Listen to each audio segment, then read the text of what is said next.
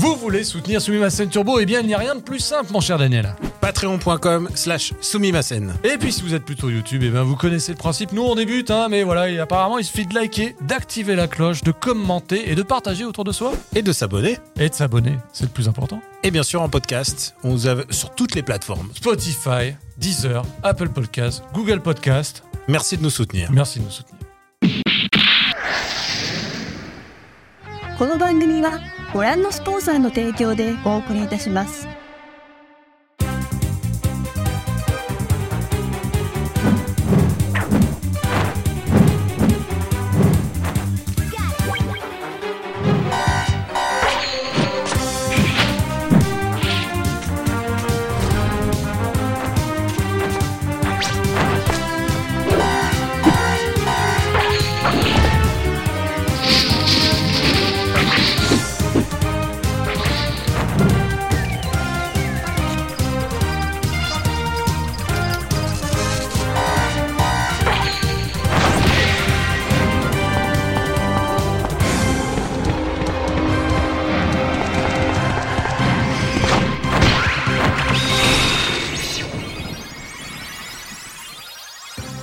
À toutes et à tous, on est heureux de vous retrouver pour Sumimasen Turbo épisode 3. Et oui, Sumimasen Turbo ne s'arrête pas, il a juste pris une petite pause. Alors, euh, Même pas, non. pas on est dans notre régularité, un épisode par mois et des soumimasen combo. Et des Sumimasen combo, en veux-tu en voilà, c'est vrai qu'on a enchaîné, on a comblé le temps de votre voyage, votre long voyage, votre périple, et bien avec euh, pas mal de combos. Hubert s'est prêté à l'exercice, je sais pas si vous avez eu l'occasion de regarder un petit peu ce que ça donnait. Ah bah, je suis producteur, il faut que je les regarde tous. Tu es président même, hein. Euh, Resident Evil 4, euh, Project Zero, l'éclipse du masque lunaire. On vous a également retrouvé dans Octonoken Fitness Boxing, et ça c'était pas rien.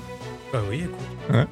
Assuré. Franchement, honnêtement, voir Hubert avoir peur, j'adore ça. Et d'ailleurs, Hubert va nous parler sans doute dans le, dans le bonus Director's Cut, euh, puisqu'il va nous parler un peu de son expérience. Il a côtoyé, euh, il a côtoyé comment il s'appelle, un certain Virgile Un certain enfin, Virgile qui était avec nous pour Resident Evil 4, et bien Il a- ils ont lancé leur propre chaîne, ça s'appelle Voilà. Attention à la frousse. Bien sûr, on leur adresse plus la parole. hein. Non, Hubert, ah non, est- ils sont Hubert- concurrents, hein, c'est ça, YouTube Game, maintenant, euh, il est dans, il est là-bas, mais il est considéré maintenant comme un esclave. Maintenant. Mais, mais je croyais qu'ils étaient Twitch et pas YouTube, non? J'ai pas compris. Ah, je sais Ah bah, il Bah, il viendra nous en- il viendra nous en il parler. Il nous en parlera. Mais le dans les bonus, donc c'est accessible que pour Eh les privilégiés. Hein, faut, le dire, faut le dire. euh, voilà, c'est pas dans canonique dans l'émission. Bon, tout ça pour dire que Sumimasen Combo, eh bien, on est ravis d'avoir votre soutien au fil des mois, au fil des semaines. Ouais, à tous les. enfin, Rappelons-le, patron.com. Patreon.com slash Sumimasen, comme on dit dans le jargon. Ouais. Et on est ravis de, bah, de voir que le de soutien, soutien. est toujours là, Et on, bien et présent. C'est ce qui permet de rendre cette émission possible, mon cher Daniel. on rend cette émission possible, on rend tous les Sumimasen combo aussi possibles. Et puis, euh, on commence à penser euh, bah, au Japon, puisque ça faisait partie du, du palier, euh, du palier que nous avons atteint. Donc, on est en train de penser à tous les reportages qu'on va faire. On est en train de préparer ça. Euh, Je prends, tu vois, je prends les trucs vraiment en avance et tout. On va faire les réservations. euh, Bon, bah, ça, on verra, on bien verra quand on aura le fin mot, quand la réservation Ouais. sera bien réservée. Et on commence à dire penser- si. On commence à penser au live aussi. Ah, Parce oui. qu'il y a une émission live euh, qu'on va devoir faire. Qu'on va devoir faire. On va devoir faire. On est de on est faire. ravis de faire. On est ravis de faire, mais voilà, ça faisait partie des promesses. Et, euh, et puis, bien sûr, euh, bah, écoute, on remercie toute la communauté de nous suivre et de nous soutenir. Et puis, euh, et puis on, leur a- on va leur apporter encore plein de contenu à venir. Ah, parce qu'on vous rappelle, hein, si vous êtes soutien Patreon, vous avez accès au Discord de Sumimasen con- Turbo. Ouais. Ah voilà, il y a combo, turbo. combo, ouais. Et- combo. Et le fameuse émission Director's Cut, euh, qui est. euh, et alors, tu sais que j'ai une petite. Euh, inquiétude parce qu'on est toujours inquiet quand on lance un nouveau projet. On se dit mais qui qui va qui est-ce que les gens vont aimer le director's cut Tous les gens qui en général voient le director's cut, ils sont contents et ça je suis très content. Vous n'êtes pas obligés évidemment, on n'est pas vous n'êtes pas obligés de vous abonner, mais ceux qui sont ceux qui sont dedans, ils sont contents d'avoir le ils ont au moins une demi, parfois une Vous demi-heure êtes de bonus. incitatif, vous êtes le maître du teasing, mon cher Daniel. Ouais bah alors je- on va on va se calmer parce qu'après on Je va rappelle parler qu'il y avait le making-of du générique, le générique Ouais. fabuleux que- Mhm. auquel vous pouvez assister. est super le making of hein, parce Ouais. que il a vraiment mis beaucoup de, de son savoir-faire et de son talent Hubert dans et dans le making of quoi. Il y a vraie maîtrise et, Et il n'y a euh. pas que Hubert qui a prêté son talent, il y a évidemment Alex Pilote en tant que réalisateur, mais également Lionel, voilà, mon cousin qui est sur le plateau. Alors voilà, vous ne le verrez peut-être pas, peut-être qu'il fera si, une dans petite le- incursion. bah, si, Enfin, faire, dans les euh, bonus, euh, évidemment, ouais. il sera avec nous. C'est va qui a géré le l'interviewer. making-of de euh, ce mois-ci. Donc voilà, j'ai rencontré donc ton cousin et je peux juste confirmer, c'est comme toi, c'est un, c'est un nerd de la première heure. Quoi. Vraiment, euh, il, me- parle euh, Fantasy Star Online, il m'a parlé des parties avec toi. Donc euh, voilà, je, Eh oui. je sais tout de toi, petit Nick. Oh, si tu savais. Beaucoup de choses. hein. C'est vrai que si on nous avait dit, là, on feuilletait le console plus à l'époque, c'était quoi? C'était un 31 décembre, on se faisait chier. On lisait un vieux, vieux console plus on- de la page 1 à la page euh, 200, parce qu'il y avait 200 pages. Vous le lisiez à haute voix? On lisait à haute voix, on se disait, ah putain, ce jeu-là et tout, si je l'avais, si je pouvais. Maintenant, regarde, qui dit, ça a l'air 25 super. ans plus tard, on se retrouve autour de cette euh, table en losange. Excusez-moi, je fais juste une digression, mais euh, on Ah bah. n'avait pas le droit de pas dire de gros mots sur YouTube ou ça, Non. ça a On- rechangé? On C'est pour ça qu'il y a des bips. On a là, dit, on a dit que- des gros mots là déjà? Jamais. Bah, il a dit. euh, J'ai dit lutin. T'as dit Voilà. lutin, Ouais. ouais. Non, mais non, en fait, t'as le droit, ouais. mais il faut que ce soit espacé, pas dans les premières secondes. Il faut pas que ça Bah là, soit on est au début quand même. Faut pas que ce soit. Non, mais dans les, faut que genre dans les 30 premières secondes, faut pas dire de gros mots. Et de toute manière, si on dit parfois des gros mots, on s'excuse. C'est ça le plus important. Bon, je l'ai dit, il s'est passé pas mal de temps depuis les derniers soumis ma scène turbo. Ça veut dire qu'on a beaucoup, beaucoup, beaucoup tu de choses à débriefer. Les- la cadence des sorties ne s'est jamais arrêtée, vraiment. On en a pris plein le, Heureusement, on peut un peu- visage. On peut un peu récupérer là, parce que là, euh, mars s'est arrêté, mais euh, après il y a eu euh, avril. Avril va faire un petit peu relâche, Ouais. doucement, pour nous emmener jusqu'à Zelda Tears of the Surtout, Kingdom, on peut, quand je dis il a fait un peu relâche, c'est que fin mars il y a eu Resident Evil, quoi. Donc qui sera le gros sujet de notre famille Tsumi Masen, puisque c'est désormais une rubrique, ça y est. On l'a lancé la dernière fois, vous allez voir, on a un Google Slide absolument incroyable qu'on va pouvoir remplir au fur et à mesure. Donc Famitsu Mimasen sur euh, orienté Resident Evil 4, il y aura évidemment plein d'autres jeux qui sont tombés entre fin février et fin mars. On reviendra même sur les anciens jeux de février. Parce que tu, tu as eu le temps de jouer à certains Octopath, je crois. Octopus Traveler 2, ouais, Ouais. bah, euh, bah, vous, vous étiez en voyage, donc, mais Mhm. pendant ce temps-là, moi j'ai profité pour rattraper un petit peu mon retard, donc on aura l'occasion aussi de revenir sur ces jeux-là. Le gros dossier, le Futomaki, comme on l'appelle, de cette Mhm. émission, eh bien, ça va être consacré à notre avis sur Super Mario Bros., le film. Super Mario Bros. Voilà. Est-ce qu'on a aimé, est-ce qu'on n'a pas aimé, quelle note on lui met, où est-ce qu'on le place dans la hiérarchie? La, des adaptations de jeux vidéo la rédaction est divisée. la rédaction va s'engager. Je Mhm. crois. hein, qui est pour, qui est contre? Bien, Vous le saurez dans quelques instants. Et puis, bah, forcément, il y aura le retour de l'actu. Il y aura une rubrique surprise parce qu'on ne fait que qu'inventer des rubriques. Et là, Ouais. vous allez voir qu'il y aura une petite. Eh oui, on- Ouais. vous êtes au moins parti pour 3 heures d'émission. Il y a un petit truc qui va a- venir s'ajouter là on a toute fait des fin. frais, ouais. On a fait des frais, on a investi, c'est comme ça, bah, c'est le Mhm. Patreon. hein, donc voilà, il faut aussi en donner pour nos patriotes. Et vous verrez qu'on vous réserve une petite surprise à l'issue de cette émission dans allez, 3h, 3h30. Hein, je pense. De toute façon, vous avez le petit bandeau. Si vous voulez aller voir directement la surprise, c'est possible. D'ailleurs, je mettrai des points Tu vas chapitrer ou pas? Ouais, Ah bah, je on chapitrerai, cha- mais je mettrai tout. la surprise. Comme ça, les gens. On ont- chapitre tout, non on chapitre tout. Ça nécessite en plus, comme il y a le chapitrage du directeur Scott et le chapitrage de l'émission normale à faire, ça fait deux chapitrages. Ouais, on, on Ah, double le travail. ouais. Ah Mais on remercie tous les gens qui nous soutiennent parce que ça permet de justifier tout ce travail que, qui est fourni à chaque fois. Et par euh, nous, modestement, et aussi par Hubert, hein, qui fait quand même vraiment beaucoup, beaucoup de boulot. Il- là, je le vois, il tire la langue, mais euh, Euh, Hubert qui a dû refaire tous ses petits réglages avant de il a un lancer t-shirt l'émission. France hein. 5, je peux que le respecter. Euh, en plus le t-shirt bleu accordéon, j'ai l'impression qu'il faillote. Ouais. Ça, c'est bien Hubert. Bah, il voulait que je lui fasse un câlin en Ouais, arrivant. il a ses C'est- bonbons, en tout cas c'est bon, il est prêt pour 3 heures d'émission, lui aussi. Petite précision avant de se lancer dans le Futomaki, on va passer bah, à votre actu, messieurs, parce que je l'ai dit, vous êtes partis en voyage, vous êtes partis en voyage loin, euh, notamment, c'est ton cas, Greg, hein, toi tu as eu l'occasion de repartir, bah, comme on le dit, au Oui. bled. Voilà, donc euh, j'ai euh, pour le travail, donc j'ai dû partir une semaine en Corée et une semaine au Japon pour euh, prospection, business, achat de licence, reniflage de futures opportunités, ce genre de choses. Donc c'est pour ça que j'ai pas l'air très frais. Euh, pour ça que t'as pas c'est forcément ça- eu le temps et c'est pour ça que j'ai de- eu de- le temps de jouer. Non, j'ai j'ai emmené la Switch, je l'ai je l'ai allumé deux fois, je me suis endormi sur le RPG Bayonetta parce que j'étais vraiment trop fatigué malheureusement. Mais euh, voilà, non, mais euh, du coup, c'était très intéressant euh, pour apprendre beaucoup de choses autour du jeu vidéo, parce que que ce soit le Japon ou la Corée, c'est quand même des grandes nations du jeu vidéo. Donc, j'ai appris pas mal de choses très intéressantes, dont je pourrais distiller certaines informations Oh. Ah ouais. C'est quoi le, le- le- le truc qui t'a marqué, le phénomène pop culturel qui t'a marqué au Japon en ce moment euh Là, là, en ce Ouais. moment. hmm, pas. Bah là, en fait, on est en, on est en transition entre deux. Je suis arrivé. euh, J'étais euh, la semaine dernière, donc, euh, en- donc je suis reparti du Japon le 2 avril. Donc c'était vraiment la dernière semaine de mars qui est en général plutôt calme parce que c'est la fin de l'année fiscale, donc tout le monde est très occupé. C'est aussi le, euh, tous les, tout ce qu'on appelle les Sotsugoshiki, donc euh, tous les élèves qui récupèrent leur diplôme, etc. Euh, c'est aussi la fin d'une saison et le début d'une autre. Donc, tu arrives à la fin de certains animés. Il y a de nouveaux animés qui vont démarrer d'ici quelques jours. Donc, euh, bah, je dirais que là, c'était. Enfin, il y avait beaucoup, beaucoup de pubs pour, euh, pour deux animés. Un qui s'appelle Jigoku Raku, l'autre qui s'appelle Oshinoko. Euh, dont je publie le manga. et donc, j'étais content parce que du coup, ils en attendent beaucoup. Il y a, après, il y avait une certaine dissonance qui était très intéressante entre la réalité et les réseaux sociaux. C'est-à-dire que, je ne sais pas si on va en parler tout à l'heure, mais donc euh, Johnny Kitagawa, qui est le plus grand producteur de boys band au Japon depuis les années 60, euh, euh, a eu un gros scandale de, pédophilie aux fesses. C'est-à-dire que voilà, la plupart des petits chanteurs bah, passaient des auditions, on va dire, personnalisées. Et a priori, tout le monde le savait et personne ne le disait. Et c'est un documentaire de la BBC qui en parle.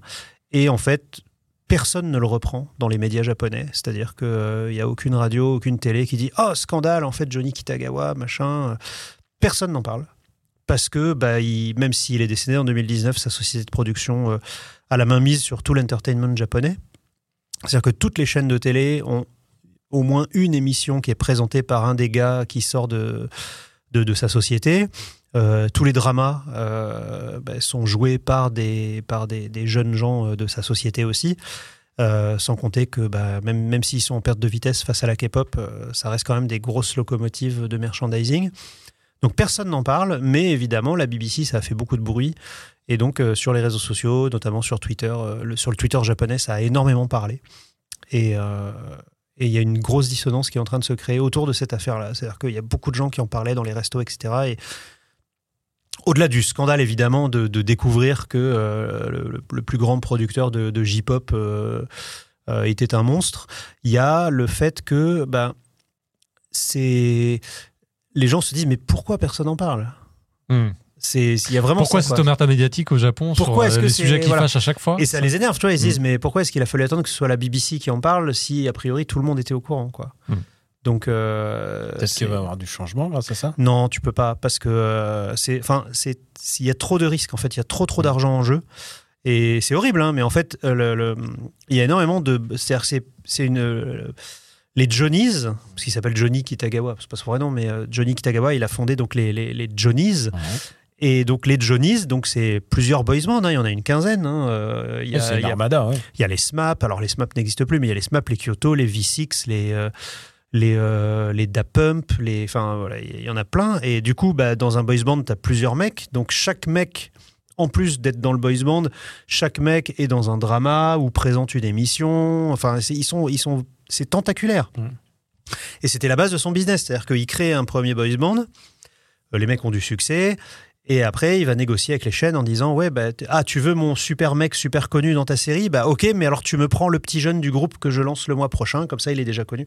Et il fonctionne comme ça, c'est une espèce de pyramide de Ponzi des talents. Où en fait, bah, si tu veux le numéro 1, bah, tu prends, euh, euh, tu le- prends les le- petits jeunes qui, débutent. du numéro quoi. 15 Voilà, et c'est du ça. numéro 30. Ouais. Et euh, donc, du coup, dans, dans, dans, dans chaque drama où tu as un gros, euh, genre un SMAP ou un Tokyo, bah derrière, tu as, un petit mec euh, qui est dans le boys band qui est lancé là ou qui va être lancé le mois prochain, etc. Et euh, toutes les chaînes de télé ont, ont trop à perdre, en fait, à, à parler de ça. Parce que forcément, une fois que tu parles de ce scandale, tu peux plus embaucher ces mecs-là. Bah ouais. Et parce que, enfin, on l'a bien vu, nous, le, le nombre de fois dont on a parlé euh, de scandale au Japon. Enfin, un Pierre Taki qui prend de la drogue. De la ah bah c'est fini, Olaf il change de voix, on change le visage dans, euh, dans Judge Eyes. Donc, euh, voilà. euh, et Asuka qui donc il y en a un des deux, je sais plus lequel des deux se, se drogue. Hop, on, Hop. on enlève directement le DVD des box Ghibli. Enfin, tu Et, sais, et on peut plus et on peut plus le chanter au karaoké. voilà. Donc euh, là, euh, là, si le scandale pète, euh, bah, c'est pareil. Tu peux plus embaucher un seul mec de cette agence. Sauf que ils sont dans l- la- l'immense majorité des émissions de télé ou des dramas. C'est-à-dire que n'importe quel talk show, euh, il y en a au moins un qui est là en, host ou en co-host, comme ils disent. Euh, euh, dans tous les dramas, il y en a un. Enfin, c'est très compliqué. Et c'est d'ailleurs pour ça, enfin, on avait expliqué il y a longtemps aussi que c'est pour ça que les dramas japonais voyagent très mal.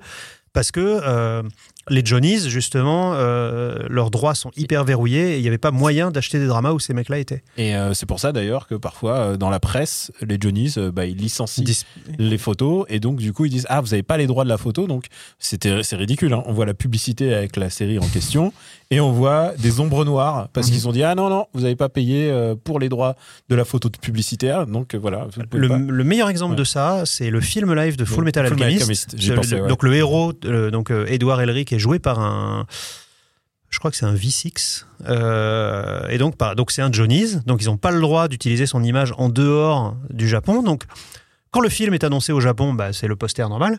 Quand le film est annoncé à l'étranger, bah, il y a tous les personnages sauf Edouard. Il est, il est donc, du masqué coup, bah, avec une ombre noire. Et de- ou alors il a disparu. Mm. Enfin, il- ou alors il n'est pas sur le visuel, euh, euh, sur le poster, quoi. Et donc du coup, les gens se, à l'étranger, parce que Full Metal c'est un succès planétaire, à l'étranger, les gens se disent ah tiens, c'est un film sur Alphonse. Non, non, il y a le héros, c'est juste qu'on n'a pas le droit de le montrer, quoi. Enfin, tu vois, ça, ça crée des, des choses comme ça. En fait, euh, les, les agents là-bas sont, sont et surtout les Johnnies ont une telle puissance restrictive. En fait, ils sont là que pour poser problème. Ils sont pas là pour te faciliter la vie à parler de leurs produits. Ils sont plutôt là à- pour te, te mettre des bâtons dans les roues. bah, de toute façon, Non, ils sont là pour prendre la, la dîme à chaque fois. C'est Ah oui, eux le produit de toute façon. Euh, Mais euh, voilà, tout ça pour dire que c'est c'est ça, ça a occupé beaucoup les, les discussions euh, des, des, des gens là-bas. Euh, Rien sur la, dans la presse écrite, évidemment. Alors, il y a un presse- seul magazine qui en parle. euh, c'est le fameux Bunshun, Ah. qui est le magazine euh, à scandale japonais. Le Qui plus, avait euh, sorti déjà la première affaire il y a en il, a- il- 2003. voilà, il a sorti la première affaire au début des années 2000 Mm. parce que justement, il rencontre un ancien Johnny's euh, qui n'a pas été reçu, au- qui a, qui a pas été gardé au, au casting, mais le mec voilà a passé une présélection avec Monsieur Johnny lui-même et il raconte ça. Donc, et donc Johnny a porté plainte, il a perdu et personne n'en a parlé. Tu vois, il a, Ah, il a porté plainte en diffamation Mm. contre l'article et euh, les, les- les- les juges ont dit bah non, il dit la vérité. Donc c'est euh, pour ça pas- a. c'est pas de la diffamation puisque c'est vrai. Et, et personne n'a repris l'affaire. Personne. Au- au- à l'époque ou aujourd'hui, personne n'en parle. Quoi. C'est pour ça que les voix dissidentes de Twitter et de YouTube, hein, parce que les YouTubeurs, eux, ont le droit de parler. Bah, Euh, alors, euh, ça dépend. C'est-à-dire que les Ouais. petits youtubeurs, oui, mais les gros youtubeurs. En fait, ce qui se passe, au, au Japon, tout est, tout est hyper réglementé Mm. dans, la, dans, dans le divertissement. Donc, les, les, euh, le- aujourd'hui, c'est le cas aussi en France pour ce qu'on appelle les influenceurs. Mais pendant longtemps, les influenceurs, c'est-à-dire qu'il y a 10, 12 ans, les, quand les premiers influenceurs sont apparus, c'était des gens qui étaient indépendants, qui géraient tout eux-mêmes, etc. Il a fallu qu'il y ait une grosse agence qui se crée. Maintenant, il y a des régies. voilà, il y a des régies pubs Mm. qui, qui te disent Attends, mais je- tu, tu vends des nouilles, attends, je vais te trouver quelqu'un qui est spécialisé en gastro, etc. Mais à l'époque, c'était le Far West. Alors qu'au Japon, ça s'est très très vite, euh, euh, comment dire, organisé. Donc très très vite, ce qu'on appelle les jimusho, donc c'est les agences de talent. euh, très très vite, ils ont repéré le, le- le- phénomène YouTube et ils ont, euh, ils ont engagé des gens. Donc pareil, les YouTubeurs, ils peuvent pas se permettre de lancer des scandales comme ça, sauf si c'est des youtubeurs dont le business est de faire des scandales. Mais à ce moment-là, tu vas plutôt aller sur des, euh, sur des gens, des, des- ça- tu vas plutôt aller malheureusement vers des sphères un peu complotistes où les mecs sont en visage masqué avec des voix déformées. euh, en mode le gouvernement nous ment. Enfin, tu vois, t'as des youtubeurs qui te disent Abbé n'est pas mort euh, et il nous dirige depuis le sous-sol. Enfin, tu vois, et, Pourtant, on a vu le tromblon. hein, même. et, et- et malheureusement, euh, c'est- ça va pas être trop repris Euh, parce que justement, tout le monde, enfin tout le monde, t- ces influenceurs-là euh, rêvent aussi un jour de signer De signer avec une boîte, gros, quoi. ouais, tu vois, donc euh, c'est, euh, tu vois, tu peux pas avoir un hikakin qui, qui va dire, euh, oh là là, c'est dégueulasse euh, ce qui se passe. Il est trop occupé à vendre des chewing-gums, à se à prendre euh, des, des bains de gunpla, enfin je sais pas quel, quel- non mais il, fait des trucs complètement fous hein. Ouais, mais sûr. donc, euh, donc voilà. Et, c'est, Eh ben, ça parlait beaucoup. Sacré, sacré L'autre. Ah, l'autre ah, chose, ah, parenthèse. Ah bah, tu ah me demandes, Ah tu me demandes ce qui occupe le, tu me demandes ce qui occupe le Japon, ce qui occupe aussi le Japon. Il y a un énorme scandale qui est en train d'arriver là euh, chez les mangaka, spécifiquement chez les Ah. mangaka. Il y a un là depuis le 1er avril. Et attends, je dis pas de bêtises. Oui, il me semble que la, loi a été votée. Il faut que je vérifie. Mais ça, c'était le gros gros sujet dans le monde de l'édition et notamment plutôt euh, dans, dans le monde, euh, enfin chez les mangaka. C'est il va y avoir un changement de, régi- de régime fiscal pour les mangaka et spécifiquement pour les mangaka. C'est-à-dire que désormais, toutes les planches qu'ils ont dessinées rentrent dans leur patrimoine. Ah, Ah ouais, moi je vois l'impact. Ah bah oui, Voilà. évidemment. Tu, tu, donc, première chose. Donc, Donc, il faut valoriser les planches. euh, bah, Qu'est-ce qui se passe? C'est-à-dire que par exemple, euh, il y a plein de cas concrets où c'est débile. Euh, une planche de manga en général, euh, que tu sois Eiichiro Oda ou un, débutant, en général, évidemment, ça se renégocie, machin, mais en général, la planche, c'est 10 000 yens la planche. Donc ça fait environ, euh, au cours du yen aujourd'hui, ça fait environ euh, soit 80. Quand tu dis- 80 euros. Quand tu dis 80 10 000 euros. yens, ça veut dire que c'est l'éditeur qui L'éditeur paye te paye, 10 c'est-à-dire, 000 yens. Tu, pour- tu dis, voilà, c'est c'est- pas, c'est pas sa valeur euh, non, non, non, sur le marché. hein. Cette semaine, je paye je- cette semaine, voilà, je dessine mon chapitre. Euh, bah, c'est 10 000 yens la page. C'est complètement une valeur symbolique parce qu'elle rapporte beaucoup plus à l'éditeur en vrai Bah, bien en sûr, publication. Bah, bien sûr, mais Mhm. ça c'est. euh, ah, bah, après, non, mais euh, après on peut rentrer dans le détail. En fait, les magazines sont vendus à perte parce que c'est de la, de la- Bref. Mais euh, donc le gros problème, c'est que du coup, bah, si t'es un petit mangaka qui a fait euh, trois tomes dans ta vie, c'est 200 pages un, un tome de manga, t'as euh, 200 fois 3, euh, t'as as fait trois tomes. Donc t'as fait 3, trois tomes fois 200 pages fois 10 000 yens. C'est pas une grosse euh, somme.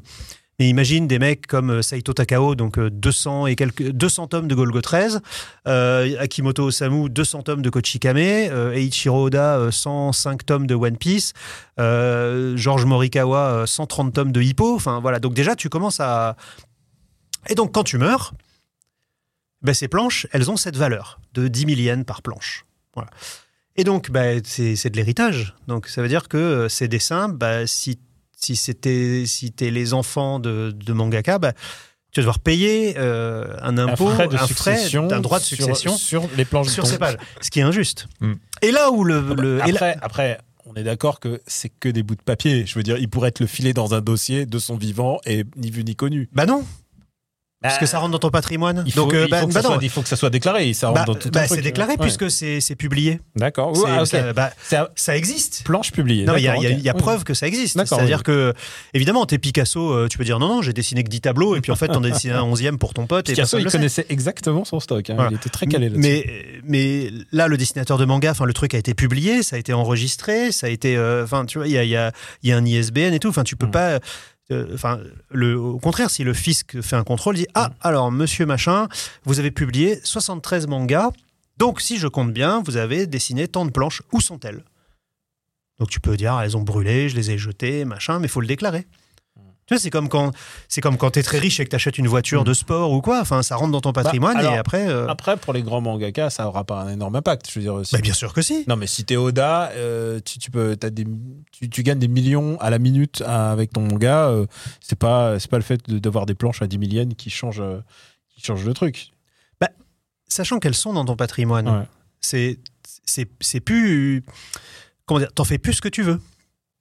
D'accord, oui, tu peux plus l'offrir, tu peux. bah, tu peux l'offrir, mais à partir d'une certaine somme, il va falloir le déclarer, Il par faut le exemple. déclarer, ouais. Tu vois, la prochaine fois que Macron il va au Japon euh, et que Oda veut lui offrir un dessin, bah, c'est- Alors, voilà, Là, Justement, j'ai, ça j'ai- c'est embêtant. j'ai plein de questions de facto parce que moi, je m'intéresse au, mar- je me suis toujours intéressé au marché de l'art et, euh, et le Japon a jamais euh, été un grand, enfin, en tout cas, les artistes japonais ne sont pas des grands commerçants de leur propre Non. art.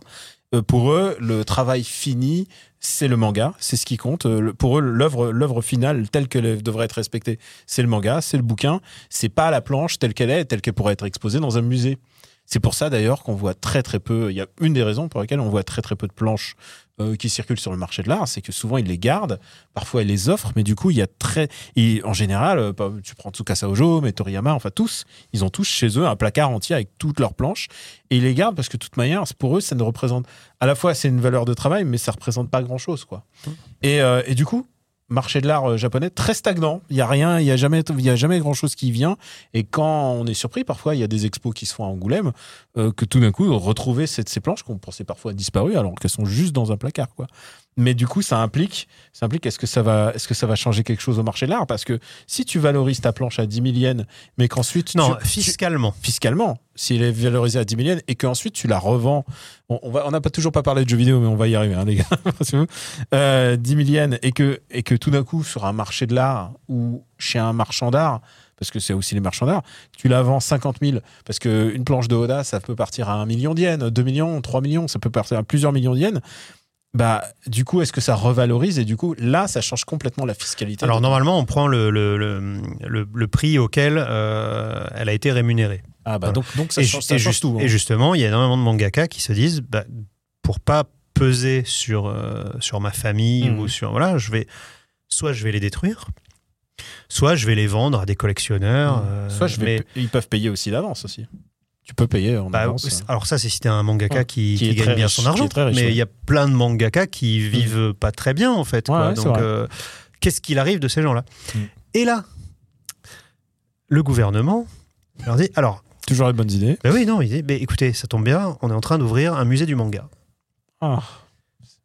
On vous encourage fortement à nous faire une dotation de vos planches. Comme ça, vous êtes libérés. Ah bah bien sûr. Mmh, bah oui, c'est Ah bah, ça. Et du coup, le gouvernement japonais, hop, ni vu ni connu, récupère un patrimoine culturel Alors, gigantesque. on peut l'annoncer, Sumasen Turbo lance aussi un musée du manga. Musée du, Euh, musée du jeu vidéo. Musée Voilà, du- ouais, mais ouais. non, musée, du des jeux Switch. N'hésitez pas. Non mais voilà, faites-nous des dotations. Non mais oui, bien sûr, ils sont très malins. Après euh, Ouais. Que que le aujourd'hui euh, les planches de RG, elles sont hors dehors du elles sont plus pour la plupart en dehors du marché parce que ça coûte trop cher. Il y a plus que les musées ou les gros particuliers qui peuvent les acheter. C'est normal que les musées s'achètent. Ah non, mais là, on leur demande des dotations. de les hein. dotations, Ah, ouais, les c'est genre- c'est une arnaque. Moi, Greg, j'avais une autre question. Ouais. Ça concerne le, bah, la disparition de Sakamoto Ryuichi Ouais. le 28 mars dernier. Tu étais encore au Japon au moment de l'annonce de son décès Non, ils ont annoncé son décès, j'étais en route pour l'aéroport. D'accord. Donc, euh, Parce que, bah voilà. parce qu'il est mort le 28, Ouais. mais ils ont annoncé ça que le 2 avril. C'est ça, il y a eu un petit euh, décalage. Il y a souvent un décalage d'ailleurs. Bah, je l'ai- je l'ai appris. Alors c'est pas celui de Euh, Rieko Kodama qui était de 6 mois, Oui. mais euh, mais oui oui, il y a toujours quelques jours de décalage. Je, je- je suis désolé, je reviens très très vite sur cette histoire de manga, euh, parce qu'il y a une question qui se pose. Euh, Rumiko Takahashi n'a pas de descendance. Qu'est-ce qui se passe Bah, où, où- en, bah, où ça va elle va en faire un don. Mais on n'en sait rien. Bah T'es pas dans sa ou- tête. Ou peut-être qu'elle va Qu'est-ce le qui va. Enfin, peut-être tu vois, qu'elle la- va le- mais la question légitimement se pose. Peut-être qu'elle va le donner à son kaiten sushi d'en bas de chez elle parce qu'elle aime bien les, les sushis qui sont faits là en bas de chez elle. On sait pas. hein. Tu, tu fais ce que tu veux de ton. Mais eh, elle est assez riche pour payer le truc en avance. Donc, euh, Mais payer à qui? Ah bah à l'État.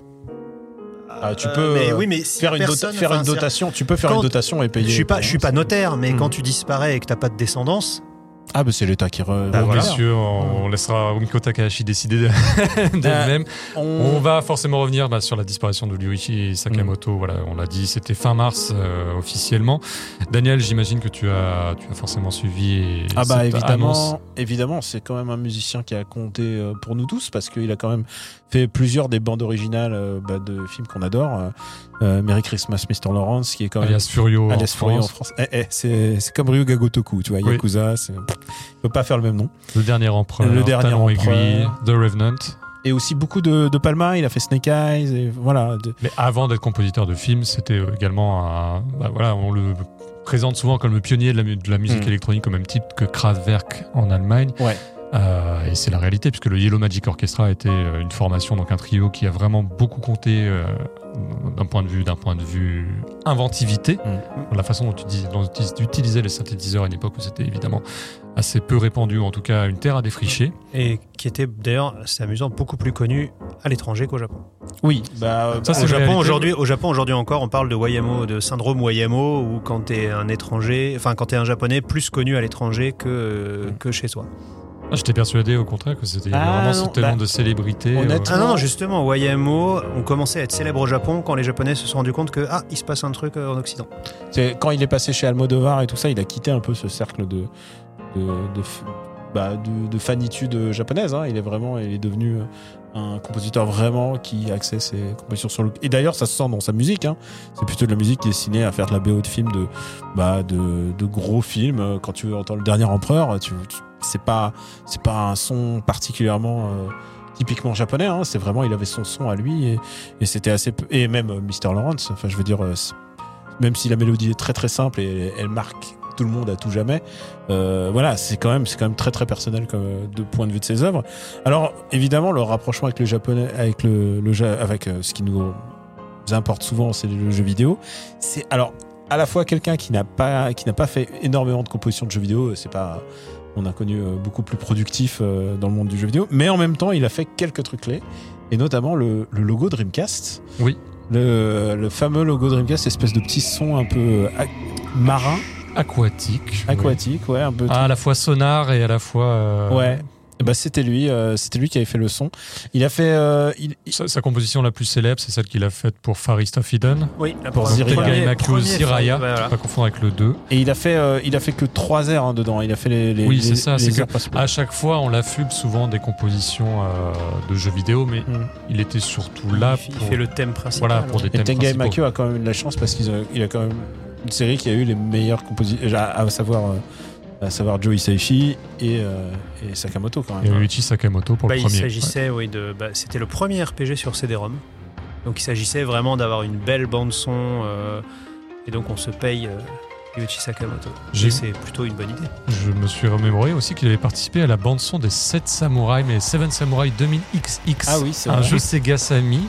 Euh, C'est vrai qu'il avait fait ça? Ouais, ouais, Ah ouais. ouais, il est crédité à ce, à ce titre-là. Et, alors euh, que Son jeu, peut-être le celui où il a plus parti, c'est un jeu qui s'appelait Lack of Love, qui est pas, qui est un espèce de jeu un peu culte par euh, les producteurs du, du RPG Moon justement. Alors il a eu son, voilà, c'est plutôt culte et du coup, euh, bah, les jeux sur lesquels il a participé, en général, les cotes un peu, un peu flambées et, et voilà, cette disparition va pas aider ça. En tout cas, hommage vibrant euh, d'un point de vue français, d'un point Mm. de vue francophone. Je m'attendais pas à un tel élan et à autant de, autant de, autant de, comment Il y a eu la- chroniques. il y a eu la coupe de Libé en- Sakamoto, ouais. Libé qui a aussi une page culture assez très puissante et Ouais. ils avaient fait aussi leur, leur page sur euh, Albator euh, dont on avait parlé. Là, ils font Ichi Sakamoto c'est- la preuve que c'est quand même un compositeur qui a compté pour, euh, bah, pour nous tous et c'est vraiment des, des airs, enfin. Si tu... Et il était comédien puisque Oui. puisque dans Furio. dans Furio il était euh, il était l'antagoniste de, David Bowie Ouais. et euh, il reste plus beaucoup de gens hein, dans Furio aujourd'hui malheureusement C'est Takeshi Kitano qui l'a dit, évidemment. Euh, Ouais. il a dit Je suis le seul des quatre, euh, Mm. on va dire, Nagisa Oshima, euh, Monsieur Sakamoto et euh, David Bowie. euh, Kitano qu'il avait retrouvé, il avait donc il était dans Mr. Land dans Furio, mais ensuite qu'il a retrouvé dans Tabou, si tu te souviens, ce film sur le Shinsengumi et qui portait sur L'homosexualité, des samouraïs. l'homosexualité au sein du Shinsengumi, euh, puis qui a bah, c'est le boys love, hein, c'est Gorato. Gorato, voilà, c'est exactement ça. C'est ouais, et euh, il avait pas et faut dire aussi que c'était un pour un, compositeur japonais. Enfin, il avait beaucoup de prises de position euh, sociales et politiques, c'est-à-dire euh, principalement sur l'écologie, mais aussi le respect, sur la reconnaissance. Et tu fais pas un film comme Furio euh, si t'es pas pas dans la repentance de, de- des crimes qu'ont commis ton pays. Donc c'était vraiment un mec assez engagé. Il était il était hautement sympathique. Ouais. D'ailleurs, la- sa prestation dans Furio, il en avait été assez déçu et c'est pour ça qu'il a décidé de mettre un frein au, au cinéma. Pourtant, il est, il est Ouais. extraordinaire. hein. Mm. Mais euh, oui, non, il est super. hein. Bah, Daniel, tu vas prendre le relais. On va parler un petit peu de Reco Cinéma. J'imagine, Ah oui. je pense que tu en avais euh, par devers toi avant d'attaquer le gros sujet. Donc, on le rappelle, un Super Mario Bros, le film, savoir ce qu'on en a pensé. Tu avais peut-être d'autres recos à faire oui, bien sûr. euh, la semaine prochaine, euh, non, euh, vu qu'on va, je sais plus, oui, cette semaine, Cette semaine, sort le nouveau film de Makoto Shinkai qui s'appelle Suzume, Mm. qui est, qui est pour moi son chef-d'œuvre. Ah oui. Ah ouais, moi je Ah, suis. voilà. d'accord, point. En toute point final. Moi je, je Your Name, non, c'était un- une ébauche. je pense que Your Name, non mais Your Name est ultra populaire et tout, mais moi si tu me dis quel est son film le plus absolu, tu sais, c'est comme euh, Mononoke, tu vois. Hmm. C'est comme Mononoke, ok, est-ce que c'est le chef-d'œuvre de Miyazaki Bah, mais c'est le film le plus abs- un des films les plus absolus de, de Miyazaki. Et euh, c'est un film qui réunit toutes ses marottes, c'est-à-dire euh, des, des personnages féminins très très forts. Euh, Architecture. L'architecture de l'urbex, énormément d'urbex. C'est le un des premiers mots prononcés dans ce film. C'est est-ce que tu il dit est-ce que tu connais un spot de Haikyo, Haikyo qui veut dire urbex en fait en, en japonais. Et du coup dès le dès la première phrase du film, puisque vous le savez, euh, l'urbex j'aime bien. On le voit. On le voit dans le générique. On le voit dans le hein, générique, c'est Tu pour prends ça. tous les risques pour l'Urbex. Voilà. non, et alors il contient tout, il contient à la fois une espèce de forme de respect du Japon, mais en même temps c'est un road movie étonnant où c'est une fille qui part avec une, une chaise, euh, une chaise euh, enchantée, quoi, une chaise qui parle. En fait, un mec qui se retrouve dans, dans la peau d'une chaise et vont faire le tour du Japon. Je sais que euh, Makoto Shinkai, il aime pas quand on lui dise ah vous êtes le nouveau Miyazaki et tout ça. Il y a des gens qui s'en vantent en disant ah moi je lui ai pas dit qu'il était le nouveau Miyazaki.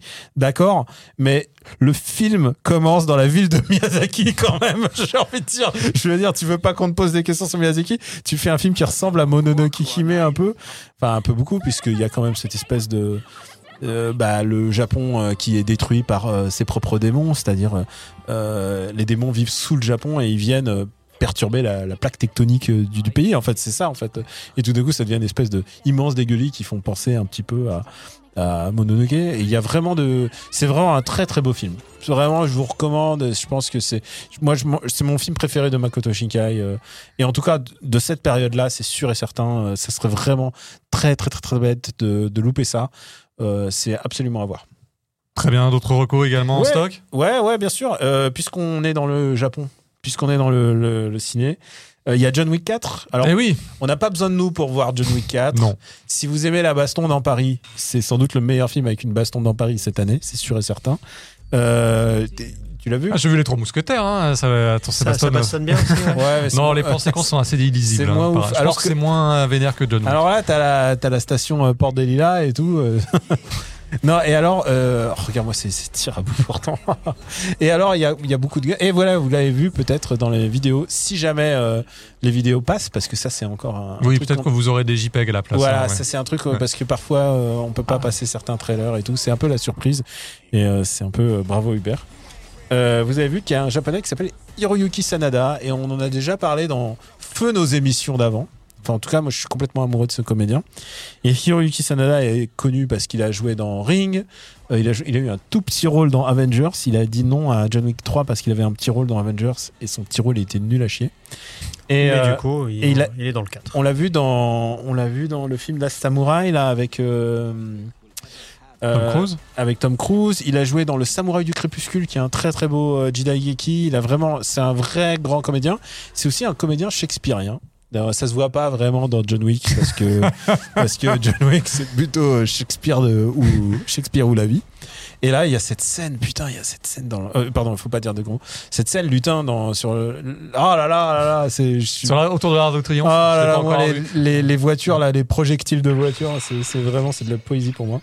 Et pourquoi je parle de Yuki Sanada Parce que d'abord, on aime Yuki Sanada. Il a un gros rôle dans celui-là. On l'a vu dans Bullet Train aussi, dans le, Oui. dernier, dans le dernier film. Et alors, pourquoi je, vais vous proposer une reco?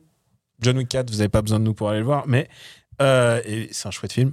Mais il y a le hum, portail Asian Pop Culture sur France TV. Donc, alors, il y a le. Peut-être on mettra le lien dans la description. Mais qui propose quatre films japonais différents, dont Initial D. Oh, hein Il y a Ah ouais, non, mais il y a Initial D. Euh, Il y a Super Express 100 103, 108, je sais plus, 108. euh, donc, euh, qui est un, un des premiers, euh, un des premiers euh, films catastrophes importants du Japon. Qui est, c'est, euh, c'est le film qui a fait la base de Speed, puisque c'est un train qui peut pas ralentir sinon il explose. Donc, vous avez vu le- la référence. Il y a un film de Johnny To et surtout il y a un film qui s'appelle Message from Space. Et oui. Et Message from Space est le pilote, euh, enfin le pilote, c'est le film qui est à l'origine de la série Sankukai, euh, Uchu, euh, Uchukara no Message. Ouais. Et, euh, et voilà, c'est alors il y a tout, c'est un monument de kitsch. C'est vraiment, c'est vraiment kitschissime. Ils sont tous habillés un peu disco, mais par contre le mecha design est très soigné. Il y a des bastons assez chouettes. Et Hiroyuki Sanada, euh, Greg, euh, tu pourras en parler. C'est le, euh, bah, c'est quand même un héritier de la Japan Action Club. Et, Alors c'était voilà. la nouvelle star du, de la Jack. C'est-à-dire que alors le Jack Japan Action Club qui, qui aujourd'hui euh, a changé de nom. Euh, la Jack en fait c'est une école de, de cascadeurs. Euh, qui en fait c'est eux qui fournissent tous les cascadeurs de, dont, tu as besoin au Japon, que ce soit dans les séries télé, dans les films ou aussi dans les dans les shows. Alors évidemment, euh, tu te doutes bien que ces gens-là sont très très liés à tout ce qui va être Sentai, Bioman, Xor, Tokusatsu, etc. Et donc Hiroyuki Sanada, Hiroyuki Sanada, c'est le petit protégé de Chiba Shinichi qu'on a vu là à l'instant. Euh, Chiba Shinichi, c'est euh, Sonichiba. voilà Chiba, euh, euh, voilà une des grandes stars du cinéma d'action asiatique dans les années 70 euh, aux États-Unis. Et donc Sony Chiba va cofonder la Jack et donc il va éduquer toute une grande génération de, de cascadeurs japonais, dont Hiroyuki Sanada, qui à 17 ans va faire son début dans Sankukai.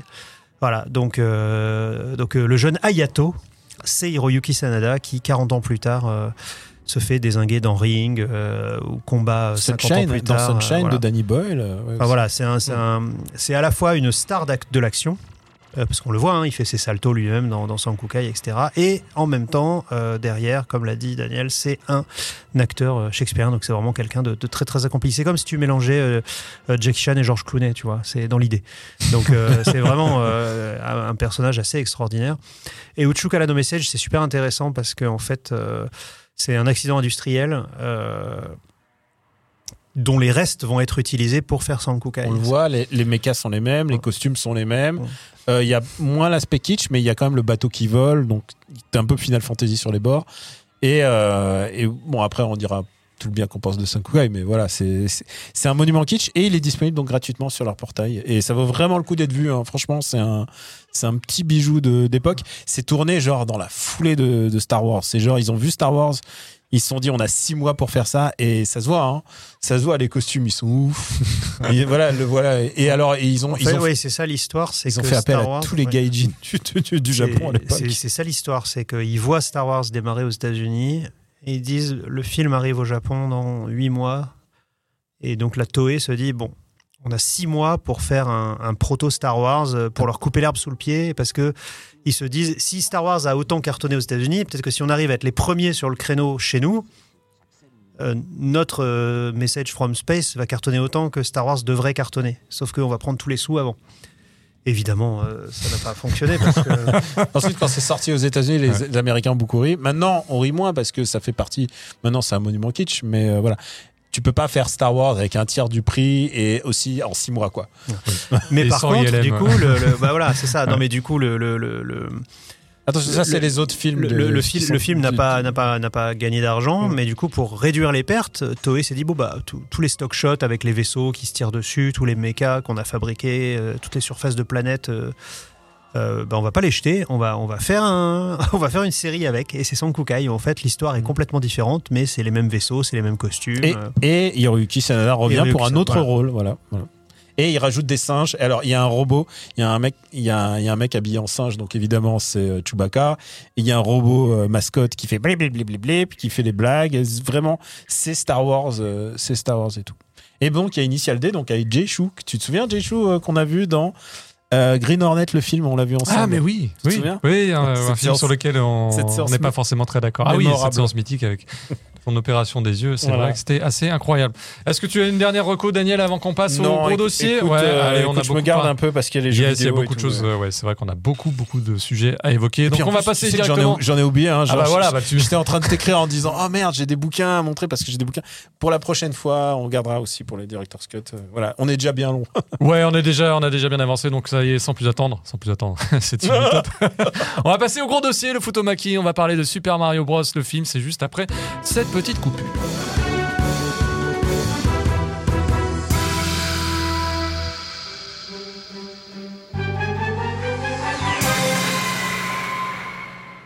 Eh bien oui, forcément, avec la sortie du film le 5 avril, on s'est dit on allait en parler dans Simulation Turbo, histoire de coller à l'actu. Super Mario Bros, le film, ça y est, c'est une réalité. Ça fait plusieurs années qu'on en parle, puisque c'est un grand chantier Nintendo qui cherche absolument, par tous les moyens, enfin, à démocratiser ses franchises au-delà du jeu vidéo en produits dérivés. Il y a eu évidemment le euh, parc d'attractions Super Nintendo World, soit à Osaka et maintenant à Los Angeles. Il y a le film, désormais sur les écrans, coproduit avec Illumination, et ce sera sans doute le point de départ, enfin l'un des multiples points de départ à tout cet argent qui va venir euh, eh bien, dans les caisses sans fond de notre cher Nintendo. Alors le film est disponible, il est sorti, je l'ai dit, le 5 avril dernier, vous, on l'a vu justement pour être prêt pour cette émission au moment où l'on tourne.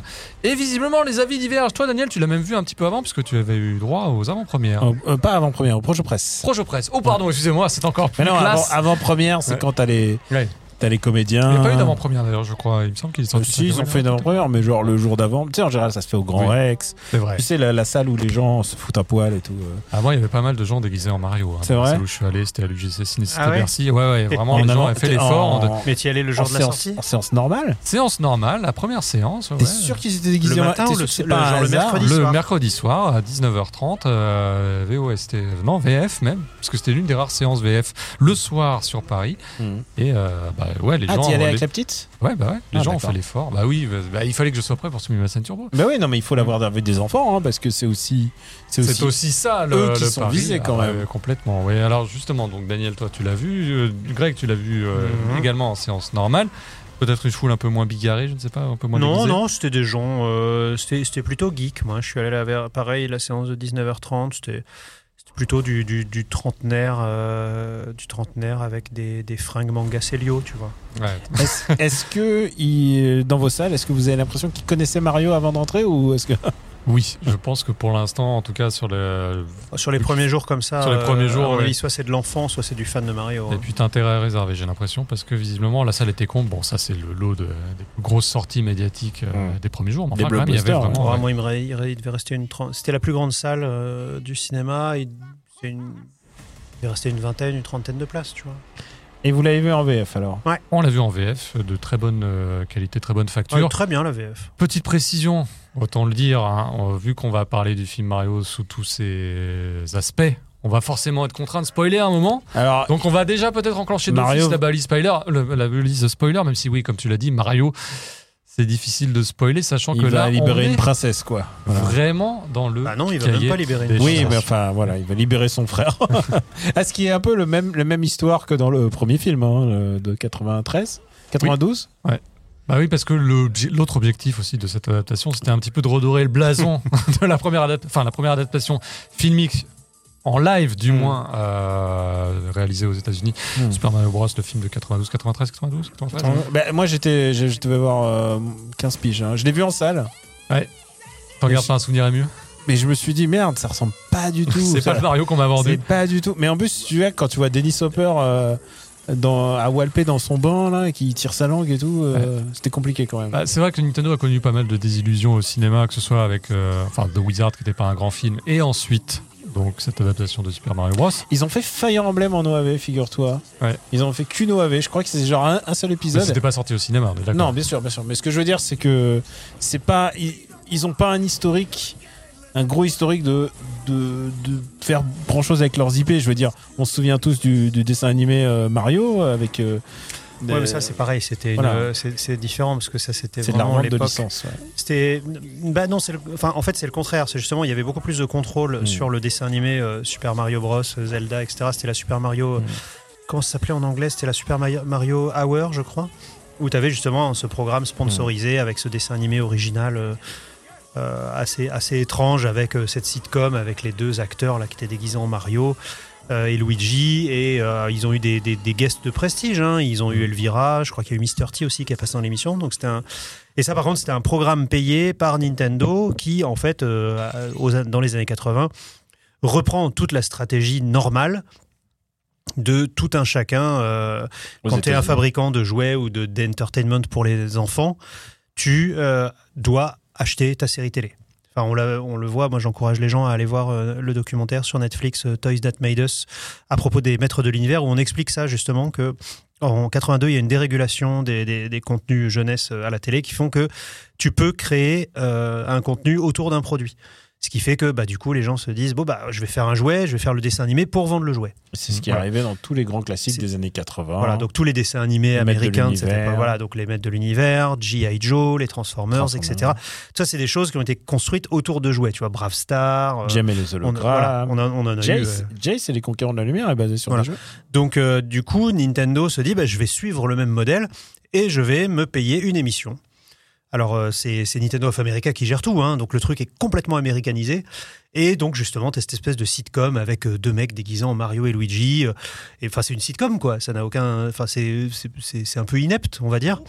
Et c'est entrecoupé par deux dessins animés un dessin animé de Super Mario et un dessin animé de euh, Zelda.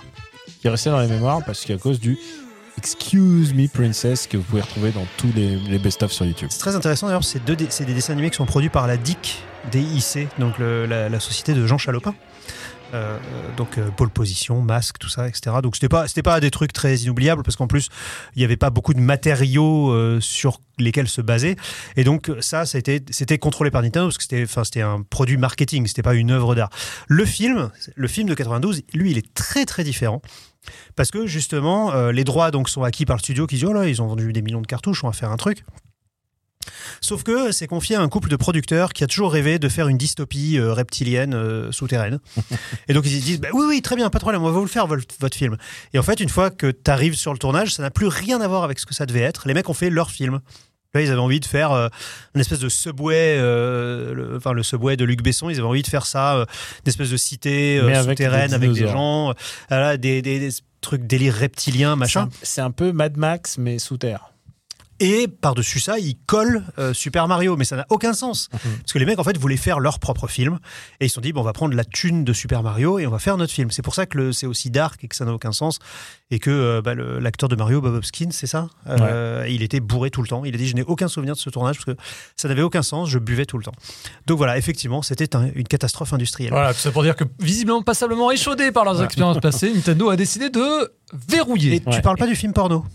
Ah bah je l'ai pas vu. Ah, alors non mais, non, mais l'anecdote est Ah incroyable. bah vas-y, je t'en Tu, tu sais qu'il y a eu donc il y a un film porno de Super Mario qui est sorti euh, avec un acteur euh, un, un- un petit gros barbu euh, et moustachu qui est très connu qui s'appelle Ron Jeremy. Ah, le, le Ron Jeremy. et donc c'est un, c'est un film de cul. Alors je sais plus comment ça s'appelle, Super Plumber, je crois. Enfin il a un nom, il s'appelle pas Mario, mais c'est c'est Mario quoi en fait en, en- en film X.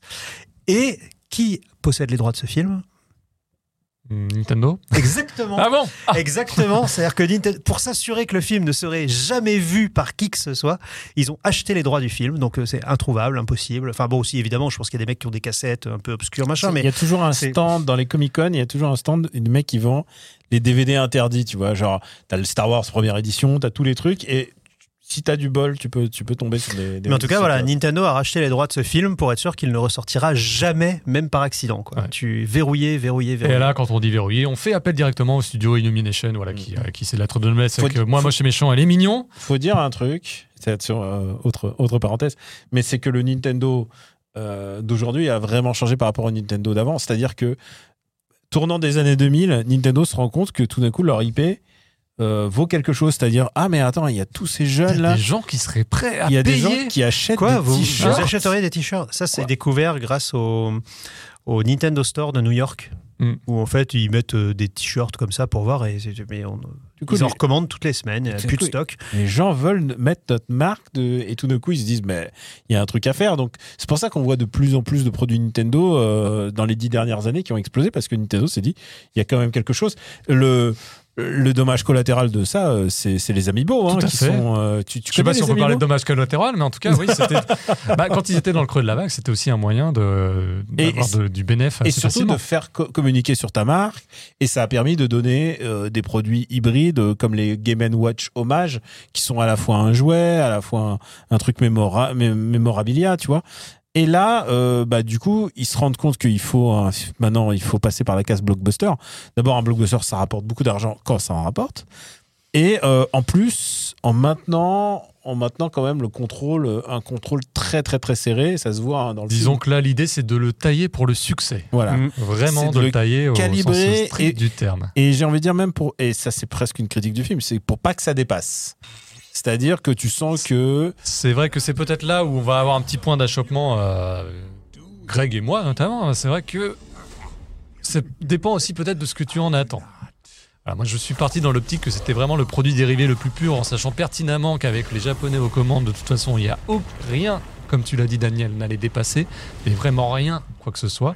Et effectivement, on est dans le pur produit calibré, avec tout, euh, les références à l'univers euh, Mario, voire l'univers Nintendo étendu, sans véritable prise de risque. C'est ça, toi, qui t'a non pas déstabilisé ou en tout cas qui t'a un petit peu énervé, le fait de te dire que tu avais un peu le sentiment d'être dans ton train Nintendo et que tu n'allais pas Euh, dévier du chemin. Non, c'est le contraire justement. Euh, non, moi, alors moi j'ai pas. Je, alors, moi c'est assez particulier. Je, je reconnais que c'est un bon film, mais il ne m'a vraiment pas plu. Et euh, mais c'est juste mon, mon esprit analytique peut-être un peu tordu, mais je. euh, on spoil ou pas du coup? Bah euh, écoute, on va Oh. enclencher la balise spoiler pendant 2-3 secondes, voilà, comme en ça, fait, ça y est, elle est alors, partie. Sans, sans On spoiler spoil. déjà, Ah, sans spoiler. euh, sans spoiler déjà d'une manière générale, euh, je n'ai pas supporté l'américanisation primaire de l'univers de Super Mario. Ça, c'est quelque chose qui pouvait se comprendre à l'époque du dessin animé, euh, parce que voilà, il fallait vraiment américaniser Mario pour le faire euh, euh, accepter, parce que étais, dans les années 80, tu étais vraiment dans un principe de conquête du marché.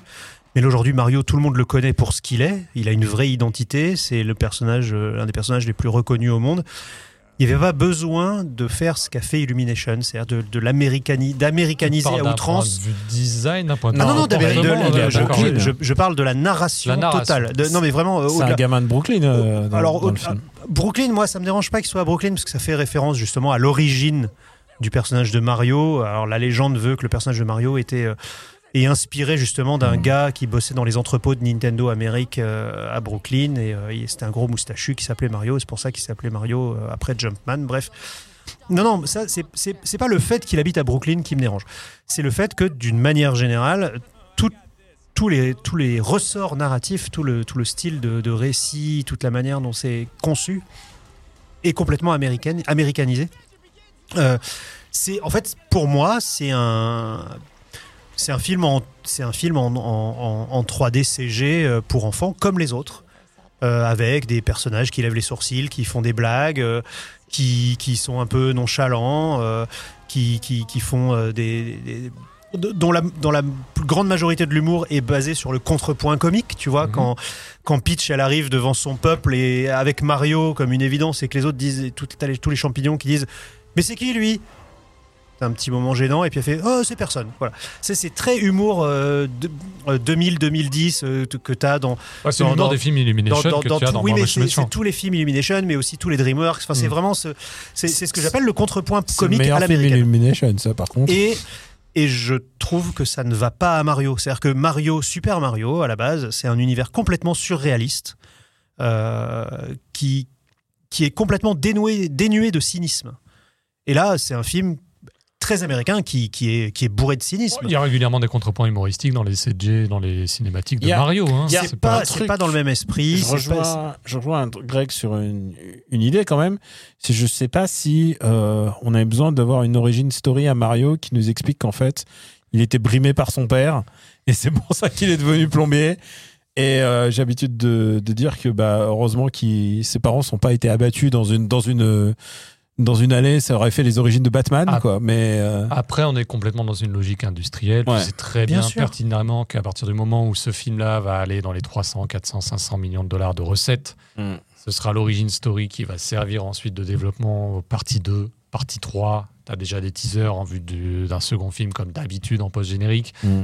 Donc, tu sais très bien que cette origin story, elle va intervenir Alors, à ce moment-là. Il faut. si- en- oui, mais, bide, oui, mais ça c'est la direction, c'est la direction qu'ils ont prise qui me pose problème.